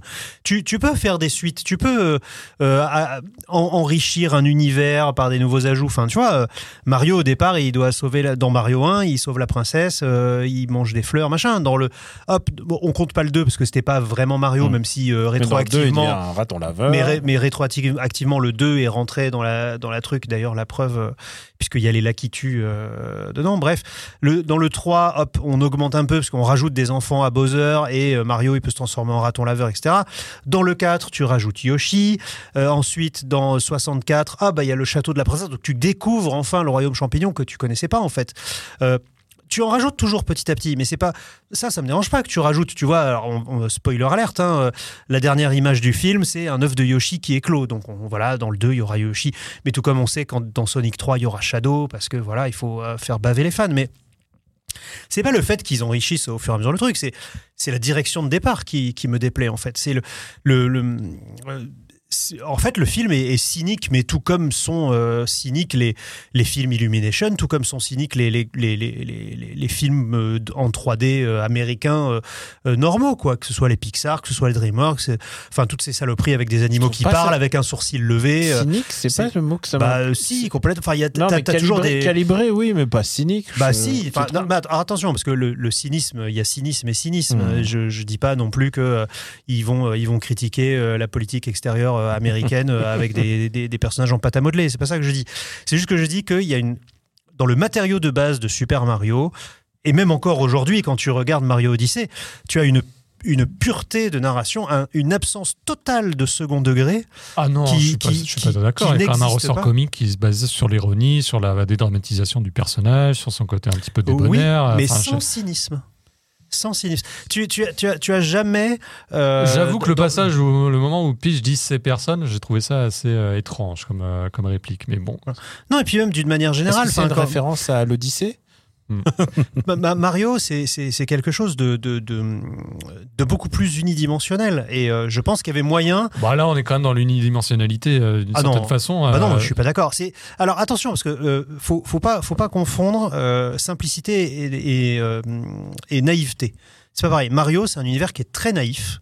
Et euh, ce film est tout sauf naïf en fait. C'est alors par contre, voilà, j'ai lu qu'il y avait énormément de gens qui reprochaient à ce film euh, d'être trop 100% enfant. Et ça, c'est vrai qu'il y a zéro deuxième lecture. Il y a zéro vanne pour adultes comme tu en as dans les, dans les DreamWorks ou dans les Pixar. Euh, ça, c'est sûr, il y en a pas. C'est un film Bah, 100% La seule enfant. lecture que tu peux en avoir, c'est, euh, on va dire, la solidarité entre frères, mais Mm. également la solidarité vis-à-vis d'une enfance visiblement Oui, difficile. et ça, où c'est de te dépasser. C'est assez Voilà. rapide. hein. Non, mais C'est- c'est extrêmement rapide. Excusez-moi, j'ai quand même un détail que j'ai vraiment beaucoup aimé dans ce film, c'est quand il est déprimé et qu'il pleure dans sa chambre, il joue à Kid Icarus. Et ça, Et ça, c'est la double peine. et ça, Vraiment, c'est trop je dur. ça génial. J'imagine en train de se faire transformer en aubergine. Non mais évidemment, ils ont rajouté plein de trucs pour que les, les, les, les quarantenaires rigolent, tu vois, la pizzeria Punch Ouais. Out et tout, oh, c'est super. Ouais. David Martinet qui joue à Ouais. Jumpman, oh là là, c'est génial. Euh, Charles si- Martinet, pardon. Ouais, S'il y a vraiment Mais, un, seul, un seul reproche que je peux faire, c'est que c'est vraiment le film qui n'arrête jamais. Voilà. C'est-à-dire que c'est bourré de références, bourré d'easter eggs. Tu as vraiment le sentiment qu'on te colle des coups de coude à- au moindre plan. Le moindre plan doit être actif, ton cerveau doit sans cesse être stimulé et tu n'arrêtes jamais. Tu as l'impression d'être sur TikTok et Ah, de voir tous oui, les c'est un film caméos. sous acide. C'est un film. Euh, Bah, c'est- D'abord, c'est un film de, de comment il- c'est pour faire plaisir aux fans, quoi. C'est du fan. Alors bah euh, moi je suis fan, fa- je- ça me fait pas plaisir. non, mais c'est du fan service. Tout ce qui t'est. Mais c'est du ce fan service avec les éléments principaux de Mario, donc les Hmm. transformations, les, euh, Les étoiles. tous les étoiles, Oui, mais tu les vois, références à l'univers de Les Donkey Kong, les Le- carapaces. Le ont- film a ils le cul pas entre deux golf, chaises. mais- Non mais le film a le cul entre deux chaises. Soit il, soit il en fait trop, soit il en fait pas assez. Soit, soit tu vas à fond et à ce moment-là, euh, tu mets Laura, tu mets Harmony, tu mets parce que le il y, a- il y a plein de gens. Mais ça, ça viendra plus tard. Bah, Là, t'es obligé. Mais non, parce que là, bah alors, à ce moment-là, pourquoi est-ce que tu mets pas euh, des personnages qu'on connaît déjà et tu mets des personnages qu'on ne connaît pas et dont on n'a rien à foutre? Enfin, tu vois, moi, savoir que Mario, il a un oncle qui mange des pâtes, mais je m'en fous complètement. Ça ça n'a aucun sens, ça n'a Ça, aucun c'est intérêt. pour répondre aux questions des enfants. C'est qui le père de Mario C'est qui le machin C'est qu'est-ce qu'il fait dans la vie Surtout, C'est- je pense qu'il y a. Et ben, alors, la réponse à tout ça, c'est ta gueule, c'est magique. Je Bah pense que c'est pas, c'est pas cynique, mais par contre, c'est d'une démarche euh, classique des blockbusters de vouloir faire une origin story. Et ils se sont dit, bah, c'est le premier, on va quand même faire ça, quoi. Je pense que s'ils faisaient. euh, dit, si dans tous les cas de figure, Mm. ça reste le premier, au moins les gens, ils auront le background de base. Oui, eh ben Si- justement, si ça fait partie d'un s'ils faisaient réalisme. Zelda, ils auraient pas, pas sauté ces haies de, de narration et expliqué euh, qui est le père de Link ou la mère de Link. Mais t'as pas besoin de ça. Mm. C'est-à-dire que ça a toujours très bien fonctionné sans. Et euh, justement, c'est ça que j'appelle le cynisme. C'est une, une, une tendance à vouloir aller vers le réalisme alors que tu n'en as pas besoin. C'est-à-dire que. Ah, J'ai pas trouvé tu- ça très réel quand même. Mais Même non, le, mais non, mais le Brooklyn, le Brooklyn, c'est le Brooklyn le moins réel que j'ai jamais Non, vu. mais bien même. sûr, mais non, mais c'est d'aller vers une forme de réalisme. Mm. Je dis pas que tout est texturé, euh, c'est pas GTA non plus, Ouais, mais c'est une forme de réalisme. On dit bon bah on va rajouter une famille à Mario, on va rajouter un contexte économi- socio-économique. Mhm. Tu vois parce que au final, pourquoi est-ce qu'ils se retrouvent là-dedans? Parce qu'ils ont besoin d'argent, parce qu'ils ont monté une start-up, etc., etc. Donc euh, c'est tu, tu rajoutes tout un contexte. Enfin. Ça marche très bien. Hop, c'est un plombier. Un jour, il, il rentre dans le mauvais tuyau. Point. T'avais pas besoin que sa mère lui fasse des pâtes. T'avais pas besoin de le voir euh, déprimé. T'avais pas besoin de voir son rival. Un rival. Putain, dans le monde de la plonderie, il y, a- il y a le mec qui dit ah, ah, vous avez monté votre boîte, ça va se casser la gueule. euh. Enfin, Alors que on sait pas très bien que besoin les plombiers. ça. Alors ça, c'est un peu le. Le truc qu'on nous a répété, c'est que le plombier, c'est un métier dur, alors qu'en fait, non, ça a l'air très très fun quand tu vois Super Mario. c'est c'est tout, tout ça t'en as pas besoin tu vois moi le, le- le- le- la, la seule partie euh, que qui me plaît dans le film c'est le, le- le- enfin là où vraiment je me suis dit ah ça c'est surprenant et c'est une proposition qui m'intéresse et qui en plus enrichit sans trahir c'est quand tu les vois au tout début, tu as toute cette séquence, tu sais, euh, en, en plan latéral, comme si c'était dans un jeu vidéo où Mario euh, fait un Ah peu du oui, parcours et t'as Luigi Mhm. qui galère derrière et il se prend les pieds dans le ciment. Ça, cette séquence-là, je trouvais géniale. Et après, justement, quand ils arrivent chez les gens et qu'ils galèrent parce que le chien veut les empêcher de. Voilà, ça, j'ai trouvé ça très très bien. Mais après, euh, quand tu vas chez les parents et tout, tu, tu te dis, tiens, mais où est-ce que ça va, ça? Et euh, pff, après, ça. il y a beaucoup d'éléments de gameplay dans John Wick 4 hein, quand tu regardes. euh. Daniel, toi, de ton côté, t'as plutôt aimé Je trouve ça, je trouve que c'est un. D'abord, c'est le meilleur spot de pub de Nintendo depuis C'est un très grand longtemps. spot de. Quand je parle de produits dérivés, c'est vraiment Ah, ça. c'est un spot de pub. Il y a tout. Il y a Tout. 3D World, Mario. Kart 8, euh, bon, évidemment toutes les références qu'on a citées. Ils, Ouais, ils non, ont vraiment mais tout genre- bourré. Ils ont, euh, mais c'est un, spot de pub. Ça, c'est fait pour donner aussi envie de jouer au jeu. Et euh, alors moi, j'ai pas besoin de film pour me donner envie de jouer à Mario. Je, enfin, moi, je, peux jouer à Mario Odyssey n'importe quand. Enfin, Mario 64, tous, tous. En fait, vraiment, c'est vraiment, j'ai un contact complètement euh, euh, qui va bien au-delà de la nostalgie. C'est vraiment un truc pas passionnel avec Mario. Et euh, et là, le film arrive à restituer ça, mais je suis un peu perplexe dans le sens où j'en avais pas besoin en fait. C'est le film qui est là et qui est bien fait, mais j'en avais pas réellement besoin et je comprends que je suis pas le public concerné en fait. Mais par contre, je trouve que c'est un, c'est un bon produit. Tu vois, genre, j'utilise, je fais le distinguo, je fais, je pense que c'est bien calibré. Je pense qu'ils se sont posé les bonnes questions de ce qu'il fallait faire, de ce qu'il fallait pas faire. Ok, il y a les origines de Mario et on comprend qu'il a eu une enfance difficile avec un papa pas très aimant et qu'il le rabaisse tout le temps et que c'est là le, tri- le trauma originel de Mario. Pff, Est-ce qu'on a besoin de ça? Et je sais pas, moi j'en avais pas besoin. Peut-être que Link, il a besoin d'un passé euh, traumatisant, etc., etc. Mais Je pense qu'il y a vraiment un truc de l'ordre de Spider-Man, quoi. De, il faut ancrer le, personnage dans le réel à un moment ou à un autre, et que s'il l'ancrait que dans le, monde des, champignons et des trucs, ils auraient un peu perdu ça. Et surtout, il y a un passage qui est intéressant dans le film, c'est celui où Mario découvre le monde, parce qu'il découvre le monde des champignons, et donc il est un peu, il y a ce truc qu'on appelle fish out of the water, et c'est euh, le fait que bah, tout d'un coup, tu prends un personnage différent et que tu le mets dans un autre monde, il a la découverte. S'il n'a pas la découverte, du coup, t'as pas forcément le truc initiatique Et- de l'émerveillement. Je comprends la Et par la rapport au lien familial et à cette nécessité de l'ancrer dans ce côté réel, moi je pense aussi que la dynamique du film, de toute façon, la logique du film et l'intrigue, elle repose aussi sur la capture de Luigi et sur, on va dire, ce qui rapproche, ce qui cimente, entre guillemets, avec son, la relation qu'il a avec son frère. Si tu n'as pas cette relation à New York où tu les vois vraiment en train de galérer ensemble et à se serrer les coudes et à faire, comme tu dis, les parcours, il y en a un qui est bon, il y en a un qui est pas. Même, tu vois, tu as t'as des réminiscences de Baby Mario, Baby Luigi. Bon, là Mhm. encore, c'est pour bourrer toutes les références. Ah, euh, je les avais pas. à- aux différents jeux de la série. Mais il y a aussi voilà, le côté, il y en a un qui se fait bully, il y en a toujours un qui est là pour le- être à ses côtés. Si t'as pas tout cet écho au passé, alors aussi, aussi incongru et aussi bête soit-il, tu peux pas ensuite avoir cette dynamique où euh, Alors je suis Mario d'accord. va Non, mais être je suis d'accord. C'est motivé non, à aller délivrer son frère. Mais non, mais bien sûr. Mais ça, c'est euh, euh, c'est la base, le scénario pour les nuls. Hmm. C'est mais Ah bah complètement. Mais- Mais, t'es obligé d'avoir. Non, Mario n'a pas besoin de ça. Mario a son propre univers. Il, il peut exister sans devoir euh, utiliser des ressorts narratifs classiques. Tu, tu peux pas, enfin tu vois, moi il y a un truc qui m'énerve, c'est que Mario il a son propre. Mario c'est un univers hyper riche, que ce soit visuellement, musicalement, euh, etc. Ah bah là, et- t'as et- toutes les musiques. et hein, là- elles passent toutes en revue Mais non, aussi, mais hein. c'est horrible. Il y a plein de Ah, chansons pop. House. hein. Ça- C'est insupportable. Je n'en peux plus Ah, quoi. t'as- l'impression- mais T'aimes mais- plus AA, c'est ça? Mais non, mais t'as l'impression que si les producteurs de dessins animés américains ne mettent pas une fois par an euh, I Need a Hero dans leur film, ils explosent quoi. C'est Et horrible. Pourquoi il y a ça Pourquoi il y a Pourquoi il y a euh, l'autre là euh, euh, Non, c'est pas Funky Town. Enfin bon, il y a, y a trois ou quatre chansons que t'entends dans tous les films. C'est insupportable. Les mecs n'ont aucune culture musicale. Et de- Super Mario, c'est horrible parce que t'as un des univers musicaux les plus riches de l'univers du jeu vidéo. Ça fait 30 ans, 40 ans qu'il existe. Il y a des morceaux dans tous les sens. Il y a du jazz, il y a du funk, il y a, du, il y a de la techno. Enfin, Mario, il a. Les musiques de Mario existent dans tous les sens, dans tous les styles. Tout le monde les connaît, tout le monde peut les chanter, tout le monde peut les jouer au piano. Euh, et t'as pas besoin d'aller chercher des chansons pop que, enfin, qui qui datent ton truc, qui le ringardisent, qui le mettent au même niveau que toutes les autres productions euh, de, de dessins animés américains sans aucune imagination où ils disent ah ben tiens là va y avoir un ralenti rigolo. On va mettre euh, Sex Machine de James Brown. Ah bah là, tiens, le héros se prépare, il s'habille. On va mettre Pretty Woman. Là, zéro imagination. Et là, Mario, t'as un univers hyper riche qui a jamais été exploré. euh, de manière, on va dire, sérieuse, fidèle avec les millions d'Hollywood. Qu'est-ce que tu fais? Tu mets C'est- I Need a Hero. Ben non, c'est un merde. film de focus test. C'est un film de focus D'ailleurs, test. d'ailleurs, je suis en train de me dire, est-ce que le film dont on va parler après, puisqu'on on a, on a une suite à ce, à ce dossier, il n'y avait pas Annie de Hero On l'entend pas à un moment? Possible. Je Mais tu l'entends hein. partout. Tu l'entends partout. Je En crois tout qu'on- cas, les je mecs qu'on a- connaissent cinq morceaux. On a quoi. deux films Ils- d'affilée avec Annie de Hero. Ils ont, En ils tout ont cas- une console de son qui est moins grosse que celle de Pouillot Mhm. pour l'émission. quoi. Moi, C'est je- insupportable. Putain, si seulement j'avais ça. Pardon, lutin, si seulement j'avais ça. Euh, bien, en tout cas, moi, je partage pas votre avis parce que je suis un gros fanboy, comme vous l'avez peut-être vu. Et en sachant évidemment que je serais pris pour un bon consommateur, un bon Yankee, j'ai trouvé que ça remplissait le cahier des charges avec brio. Alors, c'est le problème, c'est remplir un cahier des charges. Est-ce que tu peux le faire avec brio?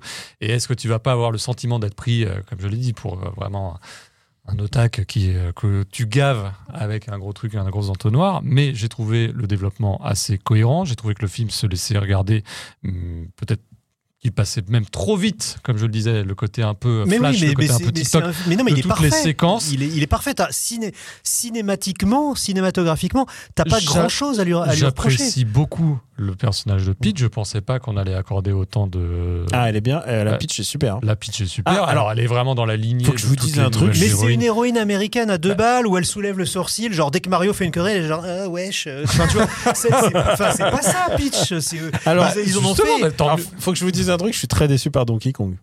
Ouais. Ah, Donkey Kong est pas bon. Et en plus, Mais voilà, mais Donkey Kong, c'est Kong- Dominique mais- Toretto. Enfin, mais- ça- n'a rien à voir en fait. Qu'est-ce qu'ils ont quel- fait, quoi Quelle dimension tu voulais apporter à Donkey Kong, c'est ça alors il faut que je te dise un Eh ben, truc. Donkey Kong, il a trois jeux rien qu'à lui, euh, même quatre dans lesquels il existe. euh, c'est un, c'est un bonnet sympa. Enfin là, il- là, ils en ont fait un espèce de, de Bah, ils en ont redneck. fait un euh, sidekick, ouais, qui met des, mais pourquoi qui met Enfin, des mandales. ouais. Alors, Ils euh, font voilà le gros D'ailleurs, singe doit être Très, idiot. très Pourquoi surpris de voir que Donkey Kong a droit à une transformation inédite, exclusive, jamais vue. ça- alors ça par contre j'ai beaucoup apprécié.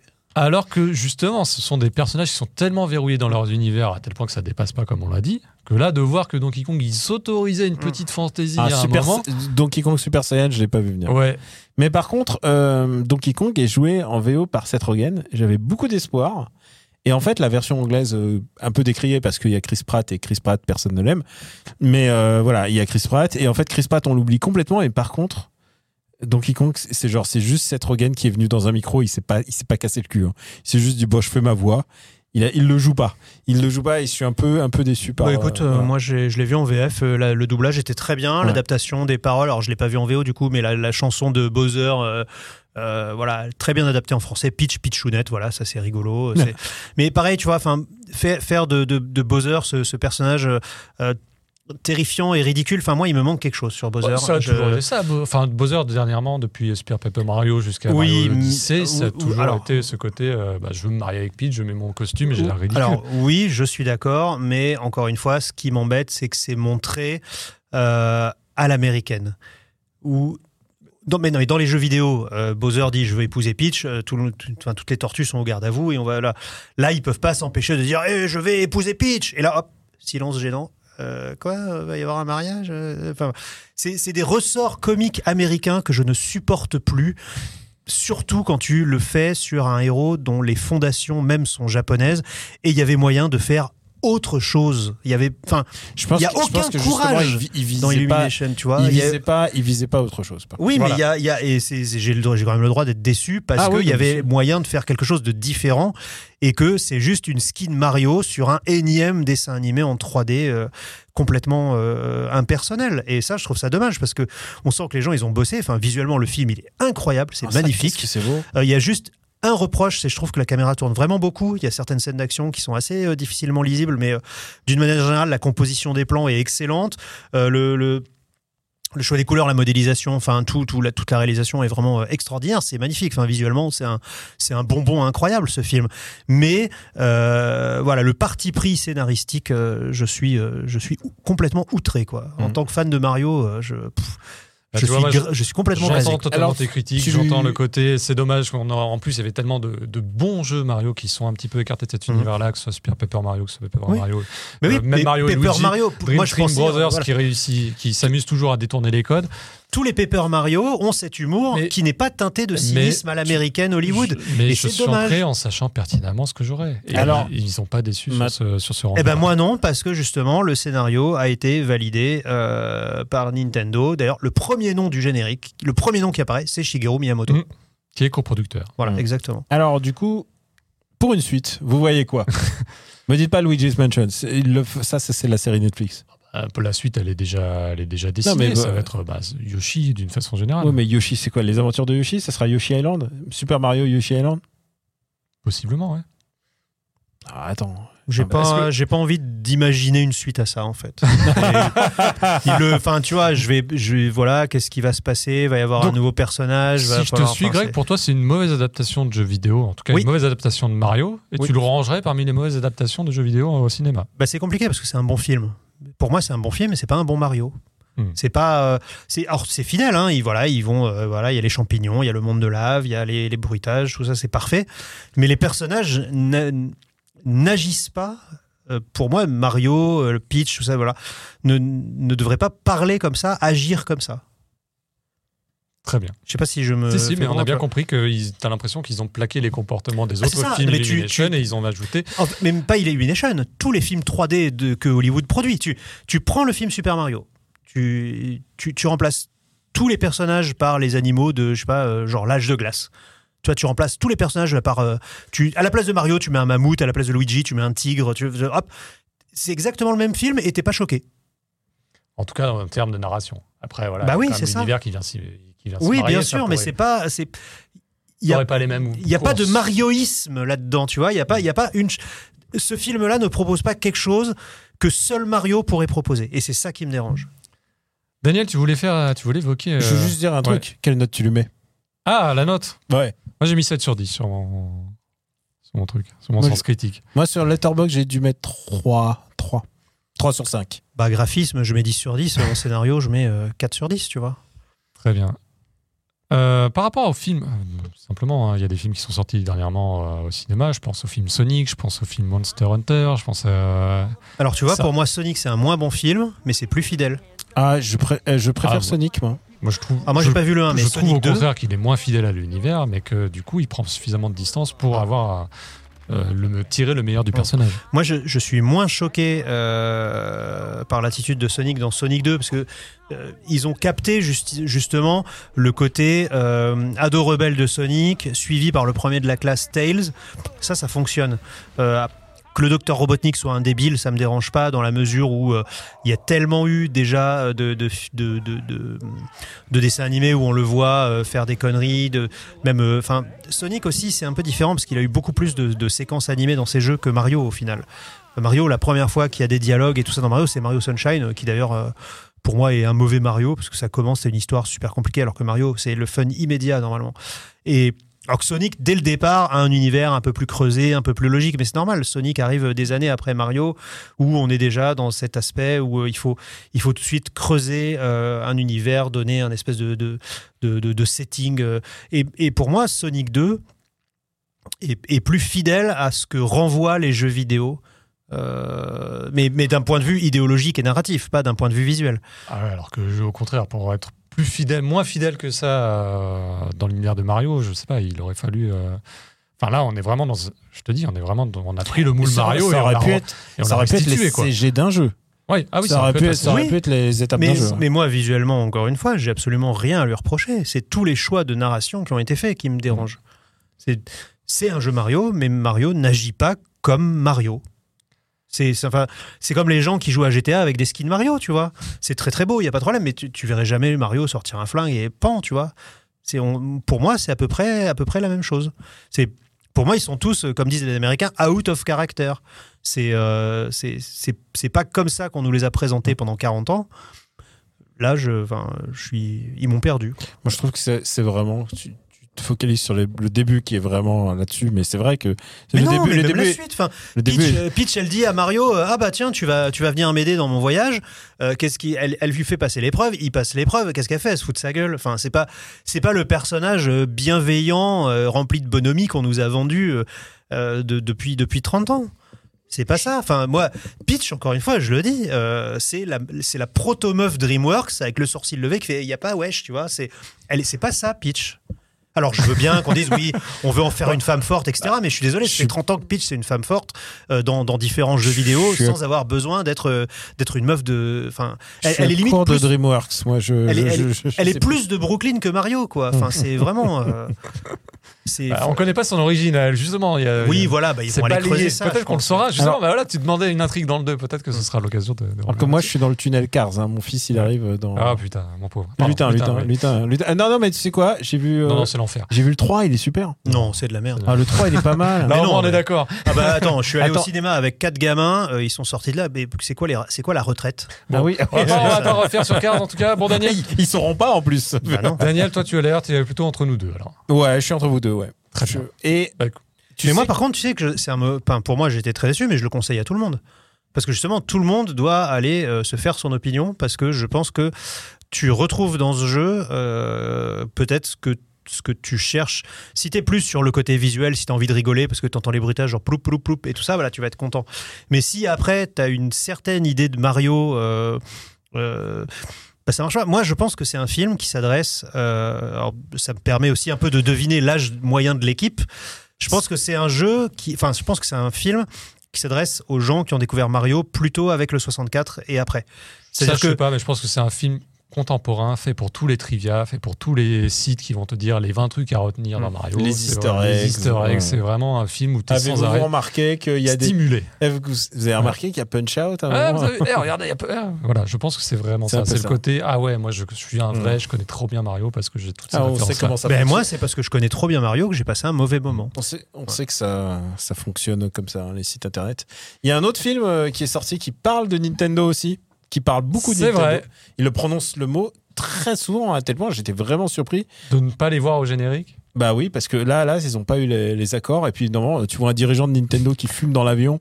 C'est vrai. Et je me suis, et je me suis Ah, dit, ah, c'est vraiment une autre époque quand Ouais. même. Donc c'est le film Tetris qui est diffusé sur Apple TV+. Alors on va peut-être pas en faire euh, la critique aussi pointue. Oui, Pointue, voilà. si Bah, je veux déjà, dire. je l'ai pas Sinon- vu, donc j'ai rien à dire. Voilà. Oui, mais par contre, Je alors, peux dire, Yamauchi n'aurait jamais dit ça. Et ben, il y, a- et on- il y a une scène de Yamauchi, Yamauchi qui joue à Tetris, il fait c'est pas si mal votre jeu. Et euh, il dit ok d'accord on va on va le faire. Et là il y a une scène assez rigolote où on lui montre. Euh, on va vous montrer un NDA et genre il rentre dans une salle et il y a une espèce de c'est présenté même sur un socle mais genre comme un gun. Oui, comme un gun- comme les cités d'or et Gundam réunis tu vois genre ouais. et là il ouvre le socle et tout d'un coup on voit le prototype de la Game Boy qui est déjà fini. Il y a le logo Ouais. tout ça c'est genre ils sont pas cassés le cul et là il se dit attendez, vous voulez proposer Super Mario Land en bundle Attendez, laissez-moi, je branche le machin, le truc, hop, et il reprogramme Il une extension Tetris telle que tu le Tetris connais fini sur Game Boy pour leur, pour leur faire essayer pour dire Hmm, ah ouais, il y a un fort potentiel. Ouais, et euh, avec la musique, il y a, il y a les bruitages et tout. Bah Et- voilà, on voit cette Écoute, je trouve que. Taron Egerton joue très très bien.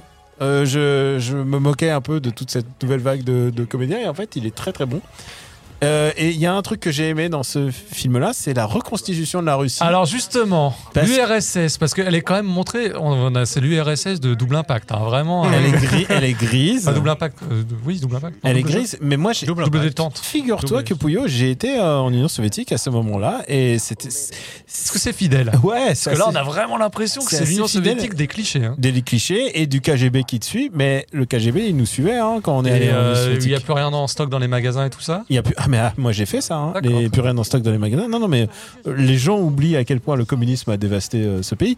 Mais là, en plus c'est assez intéressant parce que c'est le moment où l'Union soviétique va s'effondrer, où Gorbatchev commence à dire bon bah écoute là c'est la fin des haricots et euh, on oublie à quel point ce pays était ruiné, était complètement ruiné par des décisions économiques aberrantes, par une corruption euh, massive, par un pouvoir, pouvoir politique absolument inepte.